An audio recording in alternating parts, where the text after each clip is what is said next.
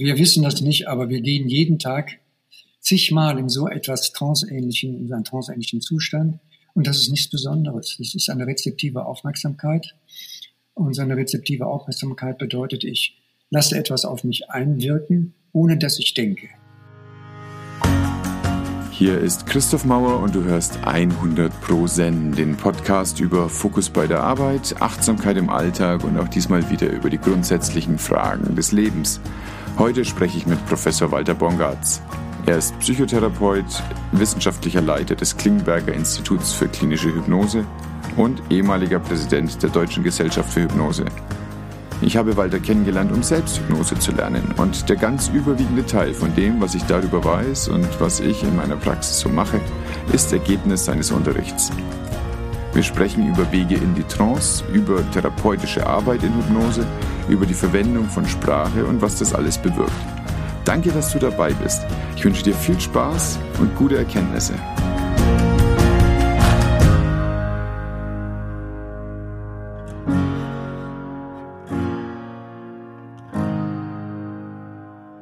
Als ich dich damals auf dem Seminar kennengelernt habe, hast du uns alle begrüßt mit deiner Erkenntnis, dass du nach Jahrzehnten der erfolgreichen Hypnosesprache jetzt dir Gedanken gemacht hattest, eine neue Art gefunden hast, Sprache in der Trance zu nutzen. Warum hast du denn dann bis dahin so gut funktionierendes Modell so grundlegend in Frage gestellt? Also ich habe es nicht in Frage gestellt, sondern wenn, dann ist etwas Neues entdeckt worden von mir und meiner Frau, das sich aber kombinieren lässt mit dem Alten. Das Alte ist also nicht ein etwas, was wofür wir jetzt eine Alternative gefunden hätten, sondern es ist etwas, was sich damit zusammentun lässt und dass man dann beides nutzt. Aber diese neue Sache bringt eine wesentliche Verbesserung. Und diese neue Sache ist deswegen jetzt erst aufgetreten oder vor drei Jahren, weil wir da, weil ich mich da gefragt habe, wie ist das eigentlich in traditionellen Kulturen? Die machen ja auch Trance, haben ja seit Jahrtausenden Trance gemacht. Wie ist denn da die Sprache? Und dann habe ich mir mal die Sprache angeschaut und festgestellt, dass überraschenderweise Kulturen, die nie was miteinander zu tun haben, die in den ganzen Globus verstreut sind, dass die alle dieselbe Struktur der Trance-Sprache benutzen, eine, die gleiche, dieselbe Struktur. Und die besteht darin, dass bestimmte Wiederholungsmuster auftreten, die offensichtlich bedeutsam sind, wenn sie von der Menschheit sozusagen unabhängig und voneinander von verschiedenen Gruppen und Völkern und Stämmen äh, gefunden worden ist, dann müssen die sozusagen die beste Trance-Sprache gefunden haben, die es gibt. Und die hatten da sicherlich 20, 30.000 Jahre Zeit dazu. Und das bewirkt dann was? Wie muss ich mir das vorstellen? Ähm, da gibt es zwei Formen von Wiederholung. Einmal werden so Sätze, wird ein Satz gesagt, da kommt ein zweiter Satz dazu. Das sind sozusagen Zweizeiler, die gehören aber irgendwie zusammen, manchmal gar nicht erkennbar. Und das andere sind äh, Mehrzeiler, die können also zwischen drei und bis zu 50 Zeilen umfassen, wobei das dann sich um Zeilen handelt, in denen der, das Gleiche gesagt wird, also fast dasselbe. Der Satzbau ist dasselbe. Die Wörter, die verwendet werden, sind dieselben, bis immer auf einen kleinen Unterschied. Ja, zum Beispiel bei den Navajos wird vielleicht so ein Satz sein wie, also ein Gebet zu einem mythischen Wesen. Gib mir meine Gesundheit wieder. Gib mir mein Augenlicht wieder. Oder also wo kurze, knappe Sätze da sind, in denen eigentlich immer dasselbe gesagt wird, mach mich gesund, aber aufgeteilt wird, der Körper wird dann, die Körperteile werden verwendet, um den äh, oder sind sozusagen die Stellvertreter für den eigenen, für das Ich, das der Patient hat. Ne? Und das sind also Wiederholungen, die anders sind als die anderen und die haben eine unterschiedliche Funktion. Bei den Zweizeilern, da wird etwas beschrieben, ein Zusammenhang, ja, das irgendwie ein, ein Medizinmann bei den Vachagas, die du ja kennst, dass, die, dass der beschreibt, wie er zu seinen Zaubersprüchen gekommen ist, bin dahin gereist, habe das gemacht und so weiter. Wenn er die aber anwendet, dann sind es Wörter, die, dann kommen diese Mehrfachwiederholungen. Ja, dass dann äh, immer dasselbe gesagt wird, fast dasselbe und es kommen kleine Unterschiede dazwischen. Und der erst diese Zweizeiler haben die Funktion, etwas zu beschreiben und diese Mehrzeile einen Aspekt, der ganz eingeschränkt ist, zu vertiefen. Da geht es nur darum, die Botschaft zu geben, äh, fühle dich voller Selbstvertrauen. Und das wird immer wiederholt. Und dabei kommt es dann eben zu einer deutlichen Vertiefung der Trance vor allen Dingen und auch der Botschaft. Die kommt besser rüber, als wenn man das mit dieser Sprache macht, die die normale, sage ich mal, die normale Hypnotherapie kennt wo man also auch etwas beschreibt und versucht durch diese Beschreibung ein Gefühl von Vertrauen zum Beispiel aufzubauen, äh, wird hier das dann vertieft, indem immer nur dieser eine Satz verwendet wird. Und da geht es auch nicht mehr um Imagination, wie man häufig sagt, dass man also bei Hypnose wie bei vergleichbaren Verfahren mit inneren Bildern arbeitet, sondern es geht um kinästhetische, also körperliche Erfahrungen, die nicht, nicht als, die nicht imaginativ dargestellt werden müssen. Hm, so habe ich das damals auch erlebt. Das ist eine, das ist eine konkrete körperliche Empfindung, was wir mhm. dabei hatten. Ja. Genau. Das ist auch das, was meine Patienten, also ich arbeite überhaupt nur so. Das, ich habe das ja gar nicht anders gelernt, sondern in aller Regel hat es, hat jede Hypnose in meiner Praxis so ein Element, wo ich ganz viele Mehrfachwiederholungen mache. Mhm. Und nicht unbedingt, um gezielt jetzt irgendwie ein Level tiefer zu gehen, sondern um eben zum Beispiel etwas zu unterstreichen. Eine Empfindung, die der Patient jetzt bekommen hat, ein Gefühl von Stärke oder von Stolz oder von Zufriedenheit, Geborgenheit. Und das wird dann über den ganzen Körper verteilt. Und äh, das klappt ja auch mit unserer Sprache sehr gut. Mhm. Ja. Also da ist auch die deutsche Sprache gut geeignet. Ich dachte am Anfang, die, also die Wachaga, das ist ja ein Bantu-Dialekt oder eine Bantu-Sprache eigentlich, die sehr melodisch ist. Mhm. Und da, das hat ja dann auch so einen hypnotischen Aspekt. Und ich dachte erst, unsere technischere Sprache bringt das nicht, aber bringt es ganz genauso. Mhm. Ja. Ja, also die, gerade die Vachakas, die machen manchmal Wiederholungen, also 40, 50, 60 Mal. Da gab es einen deutschen Missionar in den 20er Jahren des vorigen Jahrhunderts, der also die Sprache gelernt hat der alles aufgeschrieben hat, was die Leute an Kultur hatten. Deswegen sind sie, glaube ich, das weißt du besser als ich, heute noch dankbar, dass er dieses Wissen aufgeschrieben hat, sodass das, dass das bewahrt geblieben ist. Und der hat mir auch, von dem habe ich auch so Artikel gelesen, wo genau diese Sprache beschrieben wird und wo ich dann gelernt habe, wie da zum Beispiel, wie exakt genau immer dieselben Sätze verwendet werden, um eine Erfahrung zu vertiefen. Also Mehrfachwiederholung, das ist das Neue eigentlich. Die vertiefen die Erfahrung. Und die Zweizeile ist auch was Neues, weil da ein besonderer Trick dahinter ist. Wenn ich zwei Sätze zusammennehme, wenn ich zwei Sätze nenne im, im kurzen zeitlichen Abstand, dann macht unser Gehirn daraus eine Gesamtheit. Ja? Die Sonne geht auf.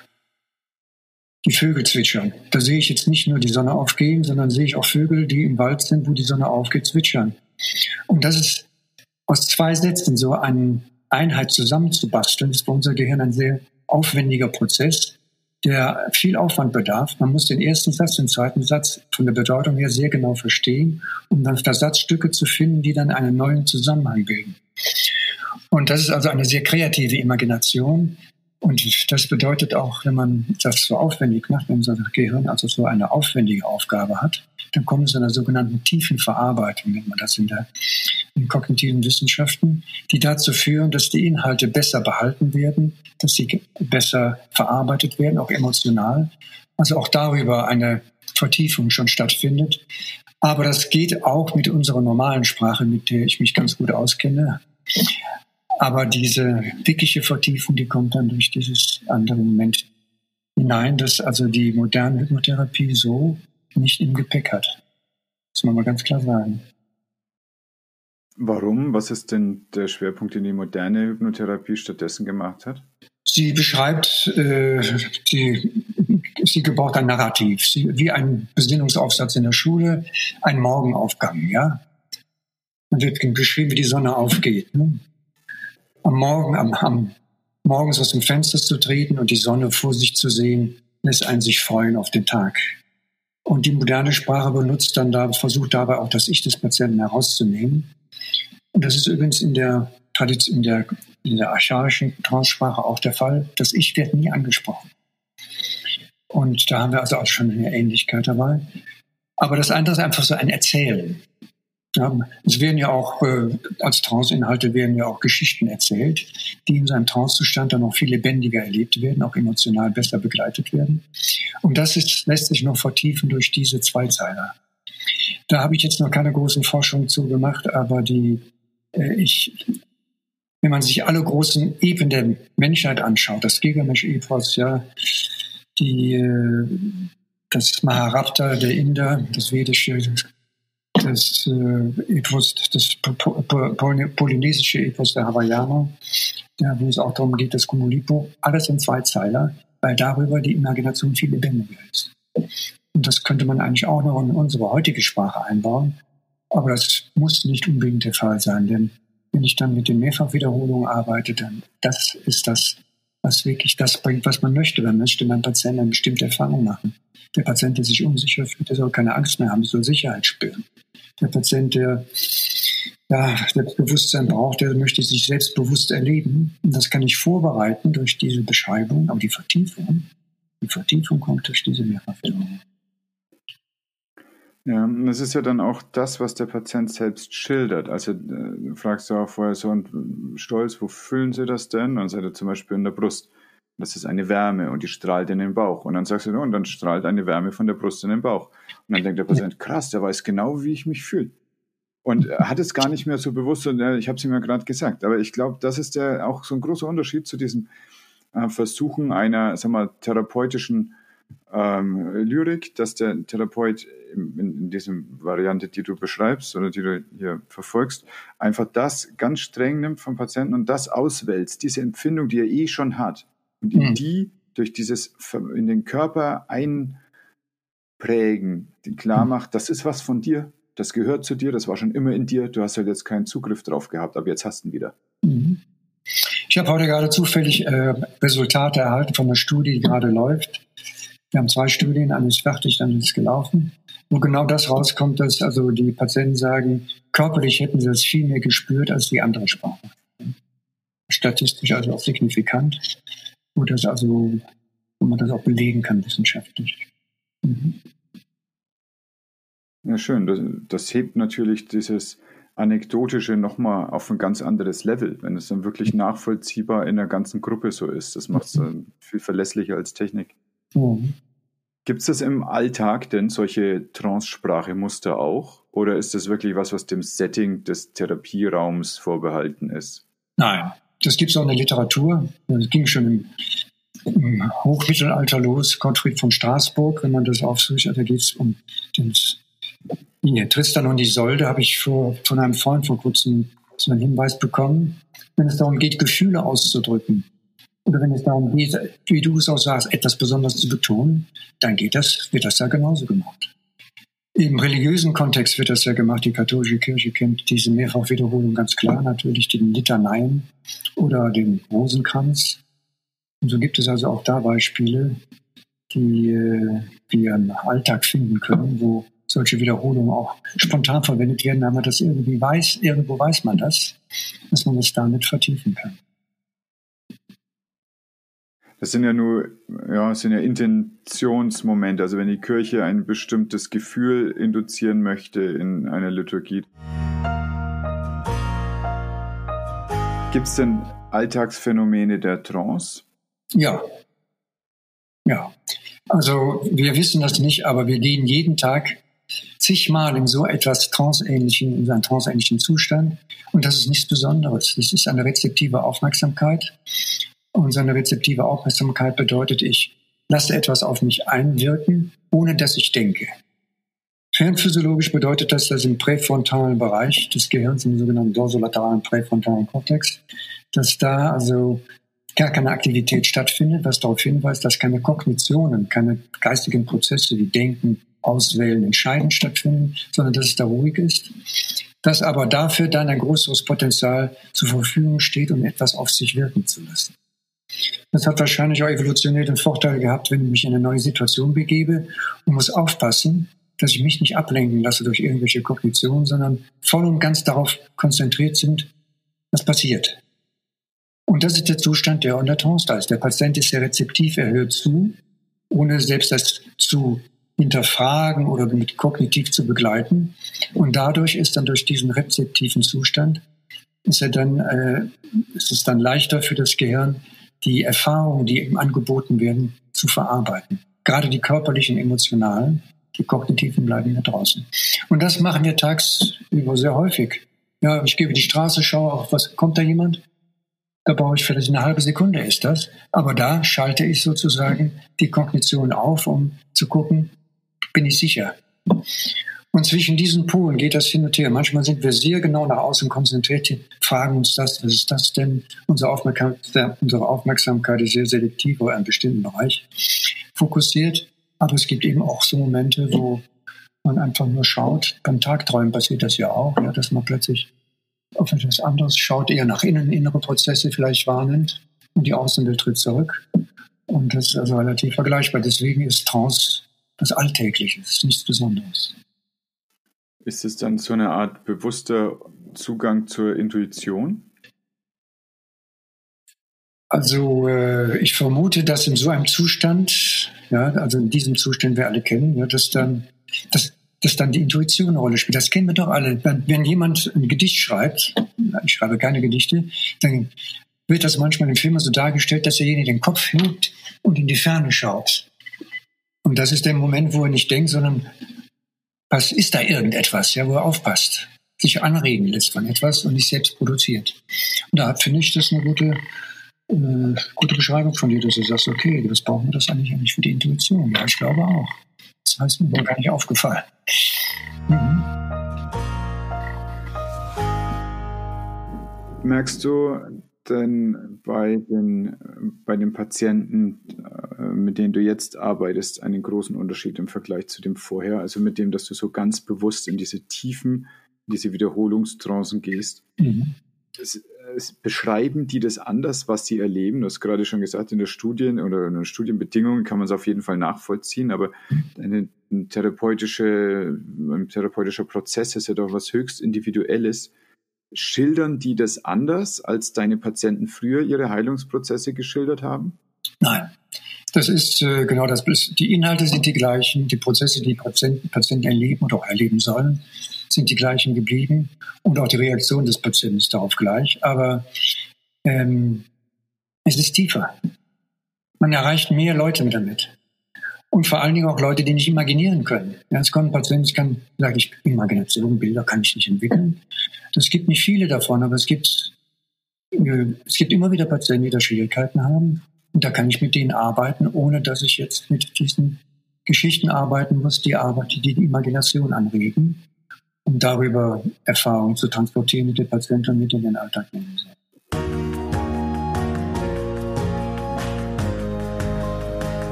Ist es für manche Leute tatsächlich nicht vorstellbar, was eine Trance ist? Also wenn du sagst, sie können nicht imaginieren? Ja, das kenne ich. Es gibt ja, das kennt man ja aus diesen Untersuchungen, wie ist denn die Hypnosefähigkeit, die, wie ist die denn verteilt? Da gibt es eben diese gaußsche Normalverteilung. Gibt sehr wenige, die das überhaupt nicht können, sehr wenige, die das extrem gut können. Die meisten liegen in der Mitte. Und das reicht auch völlig aus für eine Behandlung. Aber es gibt Menschen, die sagen, das weiß ich nicht was sie damit meinen. Und das ist also, äh, das ist also schon der Fall. Mhm. Das ist ja nochmal was anderes als ich habe keine Lust drauf. Das gibt es ja auch, dass manche Leute sagen, ich habe so viel über Hypnose aus Funk und Fernsehen gelernt. Ich habe auf gar keinen Fall Lust, dass mit mir das Gleiche passiert und ich dann am Schluss über eine Bühne gacker und nach äh, Körnern am Boden picke, die es da nicht gibt. Mhm eine Scheu, die viele Leute vor einer Trance haben. ich verwende schon lieber das Wort Trance als das Wort Hypnose, weil Hypnose noch bei manchen Leuten negativer konnotiert ist. Und ich denke mir, dass wenn, wenn man jetzt Trance so begreift, wie ich das für wissenschaftlich auch, äh, wie das zu verlangen ist von der wissenschaftlichen Seite, wie als eine besondere Form der Aufmerksamkeit, eine rezeptive Aufmerksamkeit, dann ist das nicht dieses nebulöse, äh, gefährlich klingende Wort Hypnose, sondern es ist eine Form der Aufmerksamkeit. In der können Sie Erfahrungen machen, die manche als Hypnose bezeichnen. Ich muss das nicht als Hypnose bezeichnen, sondern einen Bewusstseinszustand, in dem Dinge möglich sind, die anders nicht vielleicht so möglich sind. Zum Beispiel keine Schmerzen erleben zu können, zu müssen. Oder Zugang zu haben zu Gefühlen, die einem sonst verborgen bleiben, die einem nicht gegeben sind, scheinbar, wo der Patient dann erleben kann in der Trance, doch, das gibt es bei mir. Und das macht man mit der normalen Hypnose auch, aber mit dieser vertiefenden Möglichkeit, die jetzt hinzukäme, ist das also deutlich stärker möglich und vertieft möglich. Ist das vergleichbar dann mit einer tiefen Meditation, wo auch so eine rezeptive Aufmerksamkeit passieren kann? Ja, das, ich habe früher viel Zen gemacht. Ich war in Japan im Zen-Kloster, versucht, da die Erleuchtung zu bekommen. Vergeblich. Aber was ich nicht vergeblich, was nicht vergeblich war, zu merken, wie es ist, tief in einer derartiger Konzentration zu sein und was auch was mit einem macht. Ja. Und da ist es eigentlich das Gleiche wenn ich auf einen Punkt schaue und schaue durch den Punkt hindurch, dann komme ich in diesen Zustand, den ich als Trance heute bezeichne. Bei der Meditation, äh, bei der Rensei-Sekte, also bei der, bei der Zen-Meditation, da war es auch so, da sagte der Zen-Meister, der, der Blick muss sitzen. Und wenn der Blick sitzt, dann geht es los. Und es ist sehr nah beieinander bei der Hypnose. Aber was danach passiert, ist was völlig anderes. In der Hypnose werden Emotionen wach, da rattert im Gehirn rauf und runter. Und die Meditation, diese Meditation, da soll der Geist leer sein, da soll leer werden. Und deswegen ist das auch ein Unterschied bei der Sprache. Bei den Japa-Meditationen in, in, Ostasien, da geht es immer darum, dass ein Mantra wiederholt wird, ja, Omni Padme Hum oder irgendein Mantra, da wird immer dasselbe gesagt. Und man weiß aus der Hirnforschung, wenn immer dasselbe gesagt wird, dann reagiert das Gehirn nach einiger Zeit nicht mehr. Und das erleichtert dann auch, das Gehirn leer zu machen, sozusagen wohingegen bei der bei diesen Mehrfachwiederholungen traditionellen Kultur ist immer ein Unterschied da, der dazu dient, dass das Gehirn immer wieder wach ist, immer aufpasst. Es gibt so bei den sogenannten infizierten Potenzialen 400 Millisekunden nach Setzung eines Reiches. Beim sogenannten N400 gibt es dann immer so ein, eine Amplitude, die das zeigt, sodass das Gehirn immer noch wach ist, um die Botschaft zumindest noch aufzunehmen, einer Tiefe, eines tiefen Vertrauens. Und äh, das ist der Unterschied. Aber es gibt noch viele andere Unterschiede, die sich zeigen, je nachdem, auch zwischen den Meditationen, ob ich Vipassana mache oder eine andere Form der Meditation.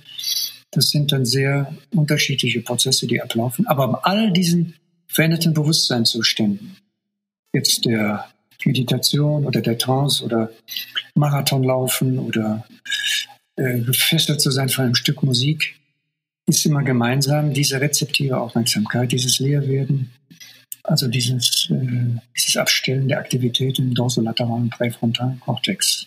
Das ist die gemeinsame physiologische Klammer. Aber auf der bauen dann verschiedene, je nachdem, was man macht, natürlich ganz andere Prozesse auf. Ne? Hm, ja, gut, wie eine Trainingseinheit in der Turnhalle ja auch immer die gleiche Umkleide hat, immer den gleichen Hallenboden, aber man kann ganz verschiedene Sachen dann damit machen. Ja, genau. Es ist bemerkenswert. Ich habe heute Morgen erst äh, zur Vipassana-Meditation gelesen, weil ich den Eindruck hatte in den letzten Wochen, dass ich, wenn ich, also ich meditiere jeden Morgen, nachdem ich ein bisschen Yoga gemacht habe, und mhm. ich hatte den Eindruck, ich sitze eigentlich nur mit verschränkten Beinen da und versuche nicht nachzudenken und denke dabei nach sondern äh, ich habe den Eindruck, dass das nicht so effektiv ist, wie ich mir das eigentlich vorgestellt habe. Mhm. Bin in dem Zusammenhang jetzt eben auf Vipassana gekommen und ich glaube, dass das, das die nächste Technik ist, mit der ich mich da auseinandersetzen muss. Ich finde es mhm. bemerkenswert, dass du auch da Erfahrungen hast, wie jetzt anders sein können. Ja. Naja, damit haben wir ja eigentlich, äh, also gibt es ein neurophysiologisches Korrelat für diese tiefe Trance, ne, was du sagst, mit dem dorsolateralen äh, präfrontalen Kortex, das ist, mhm. ja, das ist ja messbar, das ist ja beobachtbar. Ja, das kann man, sehr gut. Mit dem FMRI oder so weiter kann man das, per Spect kann man das äh, belegen.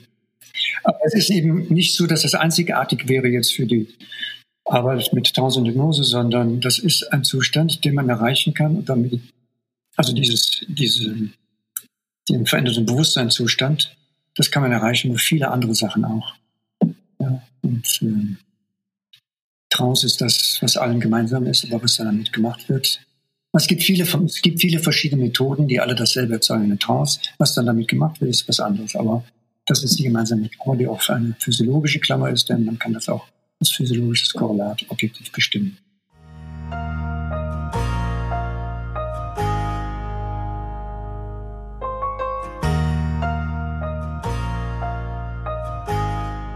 Das gerade schon gesagt, dass man in der Hypnose in tiefe ähm, emotionale Schichten kommen kann, auch zu Emotionen, die man vielleicht noch gar nicht kannte. Und äh, das hast du bei dir vermutlich dann auch erlebt, oder? Woher kommt, äh, oder kommt da diese Begeisterung her, dass du das jetzt, jetzt so viele Jahre hast, dass du es eben an dir erlebt hast, wie effektiv das ist, an Sachen zu kommen, von denen man nichts wusste? Äh, das würde ich so nicht sagen, dass man es nicht wusste, was man kannte, aber nicht in der, in diesem Ausmaß. Denn wenn ich so in einen Trancezustand gehe, wo das Ich sich zurückzieht, ja, äh, auch dazu gibt es Korrelate, dass das mit der, mit der Ich-Erfahrung ist. Im Precunius gibt es da Veränderungen, die darauf hinlauten, dass auch das Ich-Erleben physiologisch belegbar verändert. Dann äh, komme ich vielleicht zu einer Erfahrung von Selbstbewusstsein oder von Freude. Freude ist auch eine Sache, die man damit erzeugen kann, die eine derartige Intensität hat, wo ich sage, wo ich mir denke, wow, das bist du auch. Wow, weiter so. Ja? Also das ist auch eine Möglichkeit, äh, an Erfahrung heranzukommen, die man natürlich schon kannte, aber die jetzt in die Intensität nicht aufgetreten sind. Was du vielleicht so angesprochen hast, kann man diesem Trance-Zustand auch an unbewusste Prozesse herankommen. Das wäre jetzt ein anderes Thema, aber das, das ist sicherlich auch möglich. Aber ähm, das ist dann aber was anderes als das, was ich jetzt meine mit diesem, mit diesem Vorgehen, das darauf abzielt, also innere körperliche und emotionale Erfahrungen zu sprechen. Ja, eher eine, eine, explorative Trance dann eigentlich, die mhm. dann der Selbsterforschung dient. Ja, dass man zum Beispiel mit der Affektbrücke, wo ich also die du gar kennst, wo ich also hergehe und versuche, eine gegenwärtige Erfahrung, die der Patient bei sich als fremd erlebt, wo, wo kenne ich das denn, wieso bin ich denn da erschrocken, dass ich damit in die Vergangenheit zurückgehe und schaue, ob es da eine ähnliche Erfahrung schon mal gab. Wo der Patient dann, wenn er sie findet, merkt, das habe ich gelernt damals, als ich in den Kindergarten kam und wurde gemobbt wo diese Unsicherheit, die ich da gelernt habe, wohl heute noch hier stammt. Was ihm vielleicht nicht bewusst war, aber dass ich das in der Trance durch die Verwendung von Gefühlen auch, nämlich nehme das Gefühl der heutigen Angst als Kompass, um damit so in die Vergangenheit zu gehen, wo dann wieder dieselbe Situation, dieselbe Angst wiederfindet, und zwar in einem Kontext, wo sie gelernt worden ist weil die Angst ja auch eine körperliche Empfindung war zu dem Zeitpunkt. Mhm. Das heißt, da wird ein Reiz mit einer konkreten körperlichen Empfindung zusammengeführt und das geht in Resonanz dann im Lauf des restlichen Lebens. Mhm. Ja. Ich glaube, das war das Stärkste, was ich für mich mitgenommen habe aus der Arbeit bei dir. Das ist, dass, die, dass diese Emotionen einfach eine körperliche Repräsentation haben. Mhm. Die sind nicht unstofflich, sondern die spüre ich in meinem Körper, dass die da sind. Mhm. Und das, irgendeine Situation hat dazu geführt, dass das so war. Also kann ich aber auch daran arbeiten, dass es anders wird. Ganz genau. Damit sind sie plastisch. Per Definition sind sie sind plastisch gekommen. Sie sind plastisch verformbar auch jetzt für die Zukunft. Mhm. Mhm.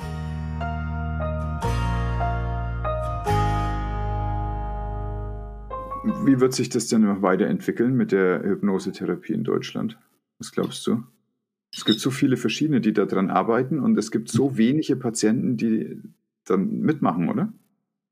Also es ist deutlich, deutlich mehr geworden. Das muss man ganz klar sagen. Also wir haben ja, ich bin ja mit so Gründer, äh, ja, Generation sozusagen, die sich Ende der 70er Jahre begonnen hat, jetzt mit der Gründung einer Gesellschaft, also die einige Hypnosegesellschaften gegründet, die das wieder aufgegriffen haben. Und das ist ja, wir waren Anfang, ich weiß, beim ersten Treffen in einem kaninchen Züchtervereinsheim im Hinterzimmer waren wir 20 Leute, die darum gerungen haben, welchen Namen soll unsere Gesellschaft bekommen.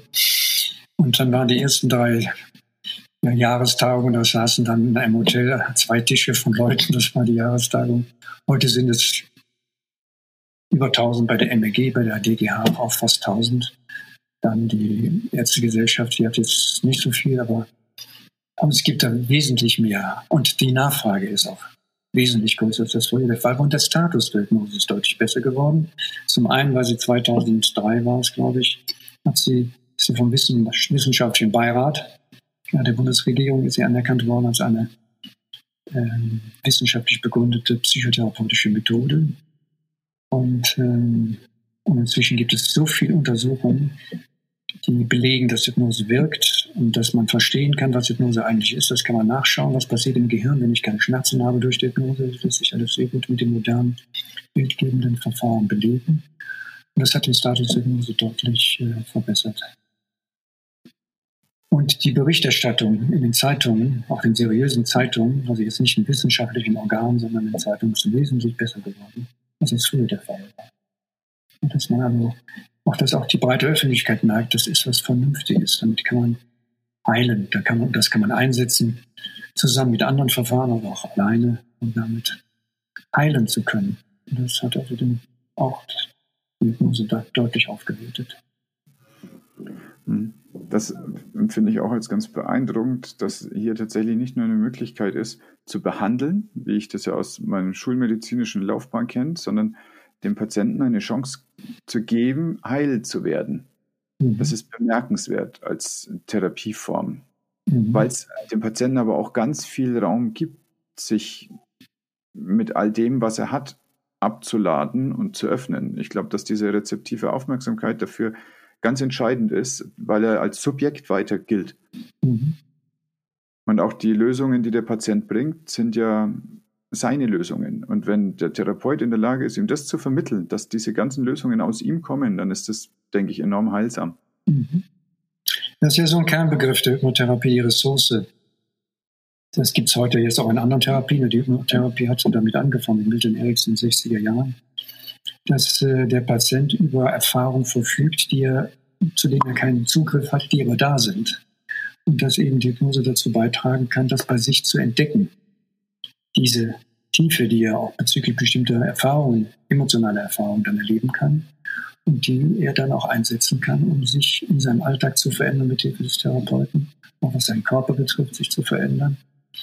Und äh, das ist ja etwas, wo der Patient etwas aus sich heraus entwickelt, nämlich etwas aufoktroyiert wird, was ja manche Patienten befürchten, diese klassische Hypnose, sie müssen, sie werden wo das also auf eine Art und Weise geschieht. Nein, du wirst mit deinen Erfahrungen, wirst du den Zugang finden zu dem Weg, der dich weiterbringt, der dich auf den, ja, zu dem Ziel bringt, die körperlich und seelisch äh, gesund zu sein.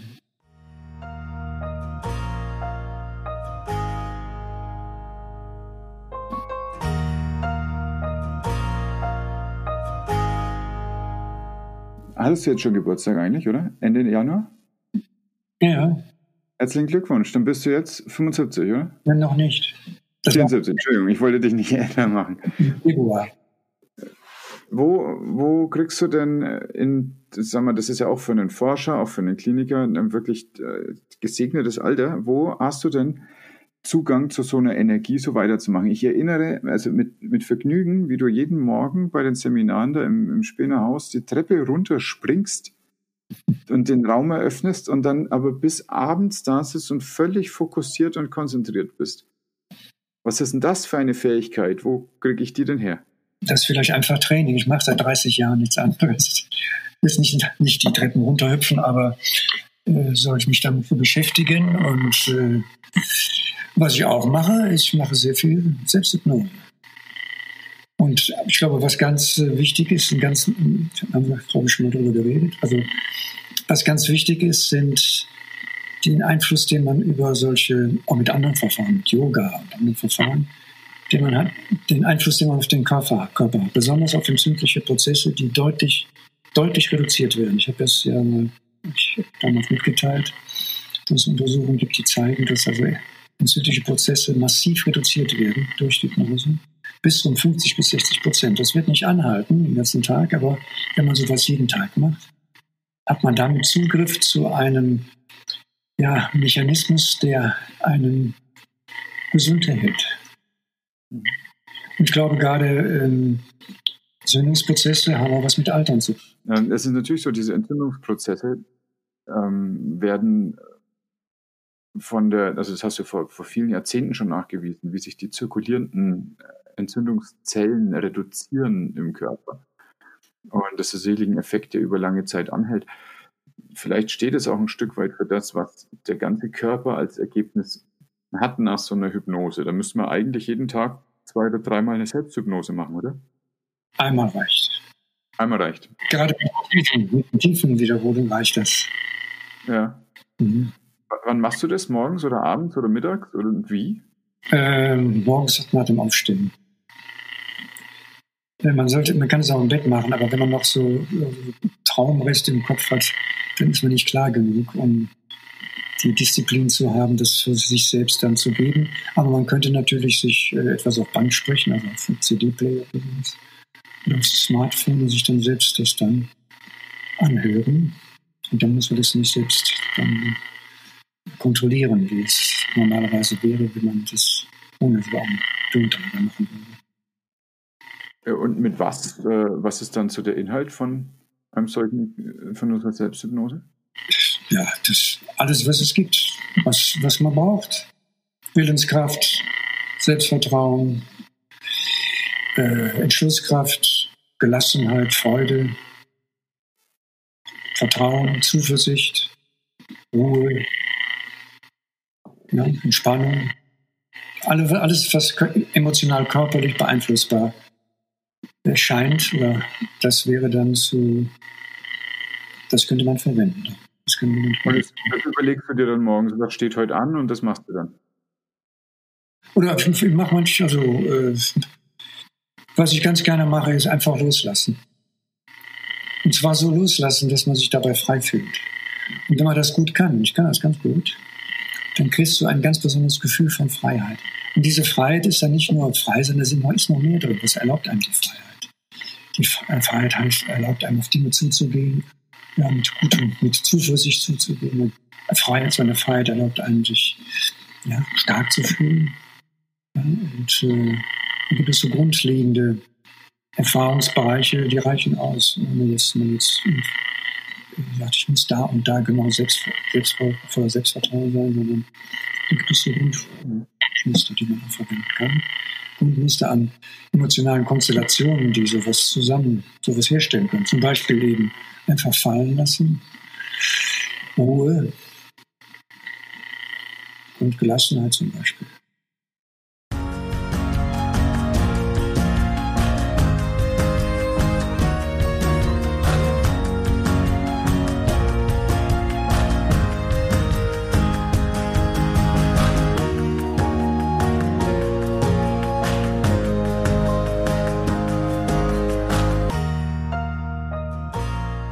Ist ja eine, eine Forschung am Jungbrunnen, wenn man so möchte. Ja, deswegen äh, manche Leute, ich, ich fühle mich auch gar nicht so alt, wie ich äh, auf meinem, in meinem Pass immer lesen muss. Aber ich, vielleicht hängt das damit zusammen, ich weiß es nicht. Hm. Ja, oder vielleicht insgesamt mit einem offenen Geist. Ich war sehr beeindruckt von dem, was du an äh, Feldforschung und Reisen gemacht hast in jungen Jahren. Du hast erzählt, äh, deiner Frau unterwegs warst in Borneo und so. Und ich das ist äh, unglaublich. Das ist ja zu einer Zeit gewesen, da konnte man auch nicht einfach auf dem Smartphone mal schnell gucken, wo fährt denn jetzt der nächste Bus oder so. Da gab es gar keine. Also du hast irgendwann mal beschrieben, dass du, da, es wurde von allen Locals euch abgeraten, hier in einem bestimmten Ort zu fahren und das war dann für euch der klarste Hinweis, dass das der richtige Ort ist als nächstes Reiseziel. Mhm. Ja, genau möglicherweise hält so eine Sicht auf die Welt auch ein bisschen jünger mhm. als ein, ein, sicherheitsorientiertes Denken. Ja, mag sein. Mhm. Empfindest du dich als Rollenmodell? Das möchte ich auf gar keinen Fall sein. Das ist mir, das ist mir sehr, wäre mir sehr unrecht. Möchte ich nicht. Also, ich möchte, dass, äh, wenn es um die Vermittlung von Hypnoseinhalten geht, dass bestimmte Dinge übernommen werden, die, von denen ich meine, dass sie wichtig wären für die Hypnotherapie, die derjenige machen will. Aber ich erlebe auch immer, wenn ich dann zuschaue, wie die miteinander üben, die Kolleginnen und Kollegen, das merke ich, dass da kommt da eine Seite der Persönlichkeit dieser Kollegen zum Beispiel zum Vorschein, die sehr offen und direkt ist, was ich immer wieder vermeide, wo ich sage, bei der ist das richtig, die macht das gut, das ist richtig. Ja.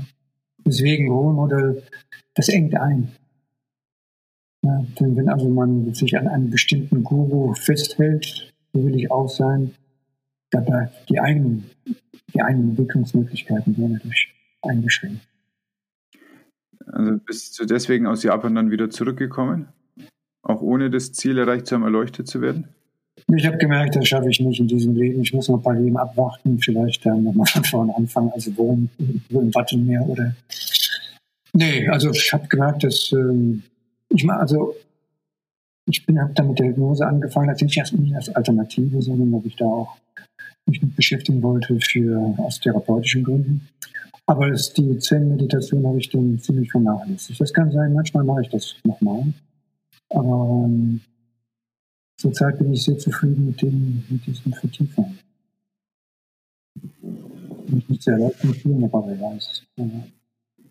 Ja, ich werde es übernehmen, auf jeden Fall. Also ich bin ja gerade eben in meiner Morgenroutine unzufrieden. Dann ist, es wirklich ein guter Zeitpunkt, um was zu übernehmen, was so gut funktioniert. Mhm. Ja, so einfach. Es ist ja so einfach.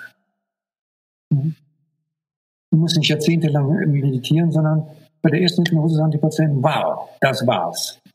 Das will ich mehr, da will ich mehr von haben. Das möchte ich, das finde ich gut.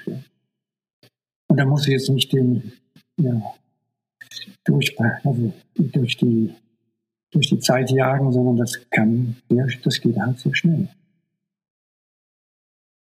Mhm. Ja, weil es so gut zu begleiten ist, der Prozess.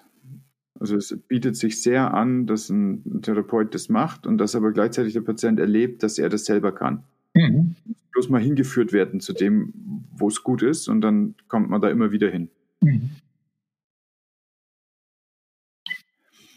Wie macht ihr das denn dieses Jahr jetzt in, oder wie habt ihr das letztes Jahr begonnen, in den Pandemiesituationen mit der Ausbildung weiterzumachen? Ja, wir haben es erstmal ausfallen lassen, in der Hoffnung, dass es wieder kommt. Es kam nicht wieder, also haben wir dann Zoom-Seminare gemacht, Webinare. Und das war überraschend gut. Ich hatte, ich hatte auch schon mal für die DGH für, glaube ich, weiß ich gar nicht, Nee, nee, wo war das? Bei so einem Kongress in der Universität in Bochum, Verhaltenstherapie-Kongress. Das waren immerhin über 70 Leute, glaube ich. Nee, ich weiß nicht, also irgendwo war es ganz viel, das war überraschenderweise ging das auch. Ja? Und für die Gruppengrößen, die wir, die du ja auch kennst, das ist gut zu machen. Man kann sich auch zurückziehen. Da gibt es eine Funktion, die man wählen kann, wo dann nur zwei zusammen sind, alle anderen sind ausgeblendet und können dann miteinander üben, können dann sich selbst wieder einwählen in die Gruppenraum sozusagen. Das müsste ich sehr gut machen. Ja, damit sind die gleichen Funktionen eigentlich möglich, wie wir es im Seminar auch hatten. Ganz genau. Und äh, es gab auch einige, die waren sehr skeptisch, die wollten das auch gar nicht machen. Ich habe es letztens noch von einer Kollegin gehört, die war überrascht, wie gut das ging. Und die ist auch bereit, da jetzt äh, noch letzten, das letzte Seminar, die fünf, dann auch mitzumachen auch ähm, für so ein Seminar, also ein Kurzseminar, also insgesamt dreieinhalb Stunden, wo Yoga mit Leuten gemacht wurde. Und ich war eben dazu eingeladen worden, um eine Hypnose zu machen. Und habe dann eben mit den Leuten, insgesamt waren fünf Leute in dieser ganzen, in diesem ganzen Zoom-Seminar, ne, erst ein bisschen Einführung gemacht und dann aber auch gleich reingegangen und dann auch ähm, imaginativ gearbeitet. Und es hat sehr gut funktioniert. Mhm. Also sowohl vorher dieser rein technische Teil, wo ich den Leuten einfach so eine Entspannungshypnose geben wollte, damit sie ein bisschen die Scheu verlieren, als auch danach, wo es dann mehr dialogisch war. Es hat einfach genauso funktioniert, als ob wir alle im gleichen Raum gewesen wären. Ja, ich glaube auch, ja.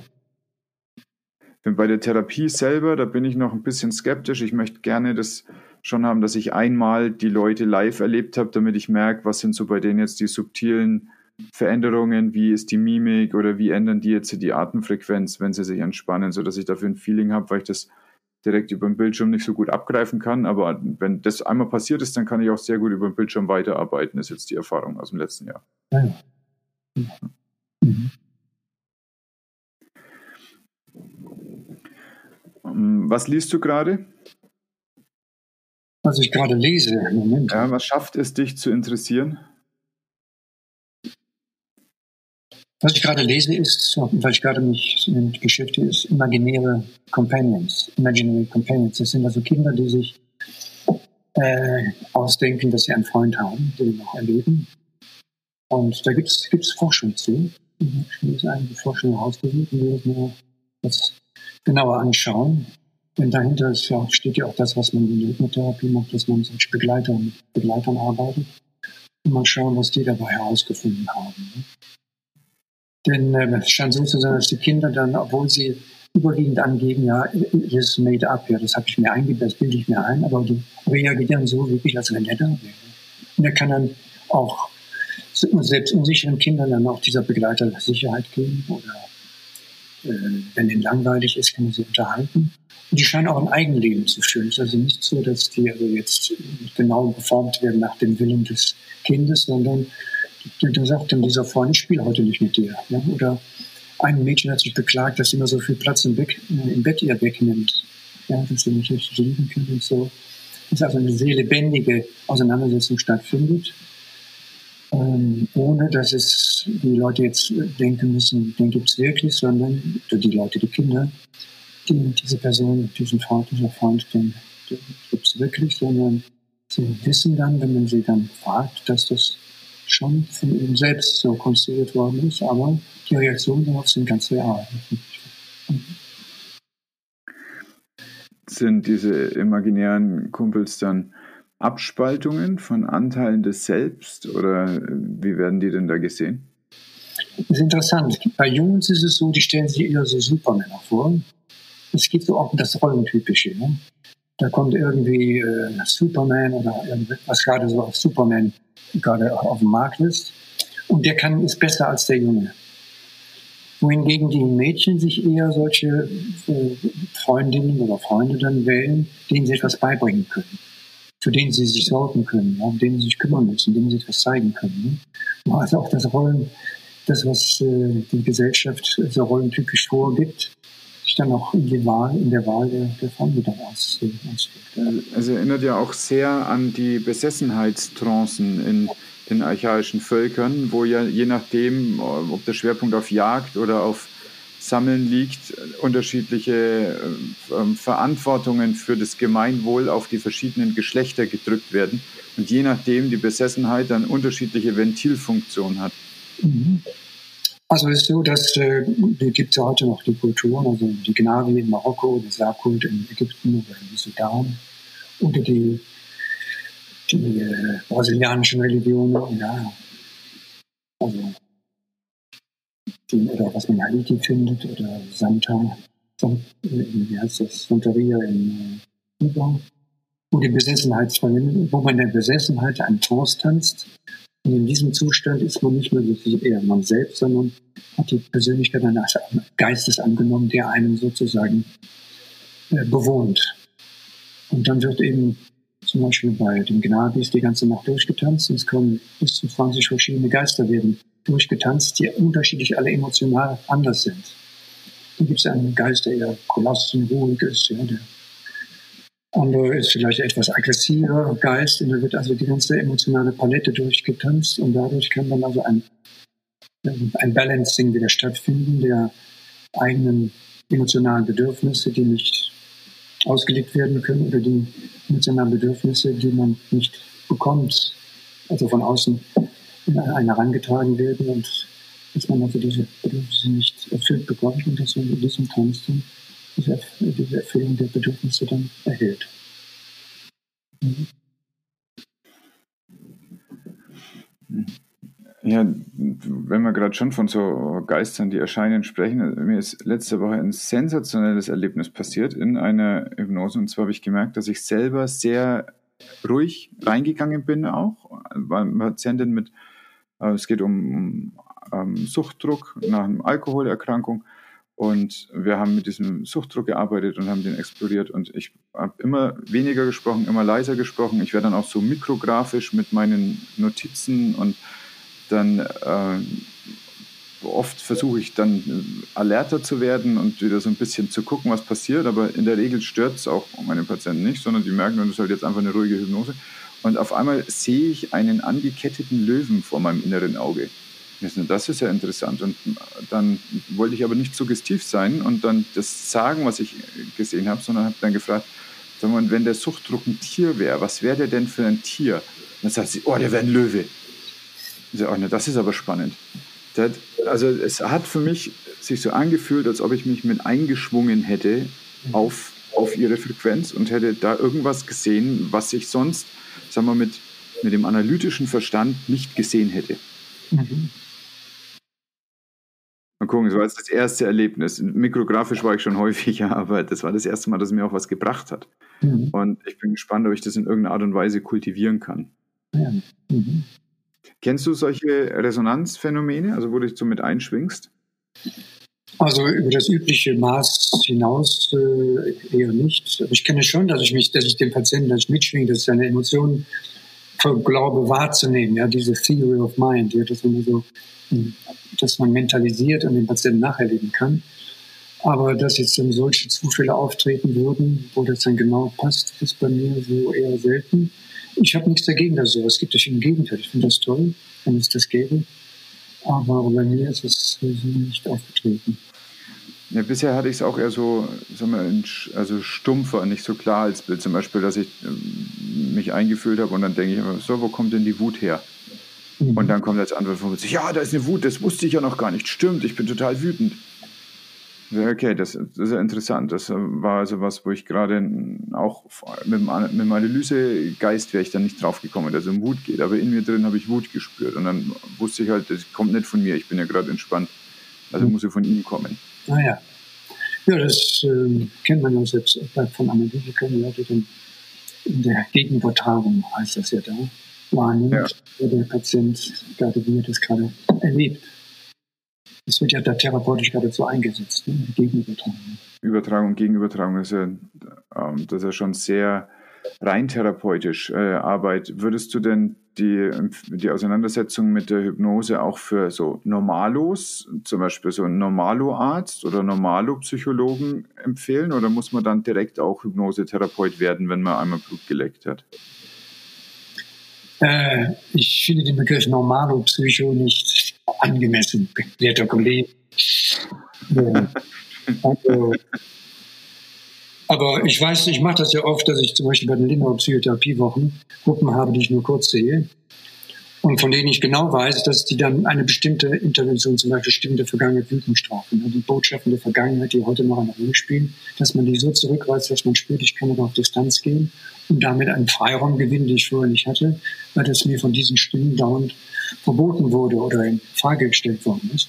So etwas nehmen die zum Beispiel mit, ohne das ganze Gerüst der Hypnose dran aufzuhängen und können damit was anfangen. Oder zum Beispiel bei psychosomatischen Erkrankungen. Allein dadurch, dass ich einen Patienten, das hast du gerade auch so äh, auch mal da, deutlich dargestellt, allein dadurch, dass ich eine Hypnose mit einem Patienten mache, eine reine Ruhehypnose, kann ich schon sehr viel erreichen, was zur Reduktion von psychosomatischen Problemen statt, äh, dann äh, verwendet werden kann. Und da muss ich keine große, großartige Hypnotherapie machen dabei. Ne? Also und gerade jetzt auch mit den, äh, ich bin jetzt mehr und mehr dabei, auch für, gerade für Verhaltenstherapeuten. Äh, ich bin auch eingeladen jetzt, was ich für Verhaltenstherapeuten dann draus mache. Die wollen nicht jetzt zwei Jahre lang Hypnotherapie lernen, die wollen etwas nehmen, was kann ich davon gebrauchen und was kann ich auch eigenverantwortlich vernünftig umsetzen. Und da gibt es eine ganze Reihe von Vorgehensweisen, die man da für normalo Mediziner und normale Psychologen durchaus auch verwenden kann. Hm. Ja. Ja, äh, das glaube ich, dass Verhaltenstherapeuten also so nachvollziehbare Konzepte, das äh, schlägt ja genau in deren Kerbe, das mögen die gerne. Mhm. Und da funktioniert es sicherlich genauso gut wie beim Tiefenpsychologen. Mhm. Die Tiefenpsychologen arbeiten sowieso viel mit Bildern. Ist mir schon sehr trance-nahe. Und äh, die haben, übernehmen das sehr gerne, dass man da noch etwas tiefer gehen kann und da noch andere Interventionen einbringen kann, die über das rein tiefenpsychologische hinausgehen. Und das muss jetzt nicht unbedingt im Gegensatz stehen zu der Primärtherapie, die jemand hat, die jemand also äh, verwendet und der sich zu Hause fühlt, sondern das kann durchaus wirklich gut kombiniert werden. Und ich weiß auch, dass das Kollegen aus den verschiedensten Richtungen damit arbeiten und sich das raussuchen, das zu ihnen passt. Dass sie also auch authentisch den Patienten gegenüber überbringen und auch vertreten können.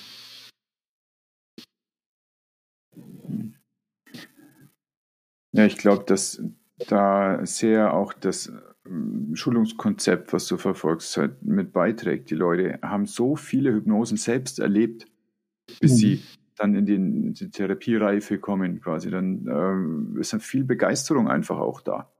Mhm. Oder viel ja. Gewissheit, dass es was macht mit einem selbst. Mhm. Ja. Hast du noch was? Nö. Fällt dir noch was ein? Nicht die Bohne. Mir auch nicht. Ich glaube, wir haben wirklich einen weiten Bogen gespannt. Ich bin dir sehr, sehr dankbar, dass du die Zeit gefunden hast. Und ich freue mich jetzt schon darauf, das zusammenzuschneiden und nochmal alles anzuhören. Und äh, ich danke dir. Ich danke dir sehr für die Ausbildung und für jetzt. Was waren meine drei wichtigsten Take-Home-Messages?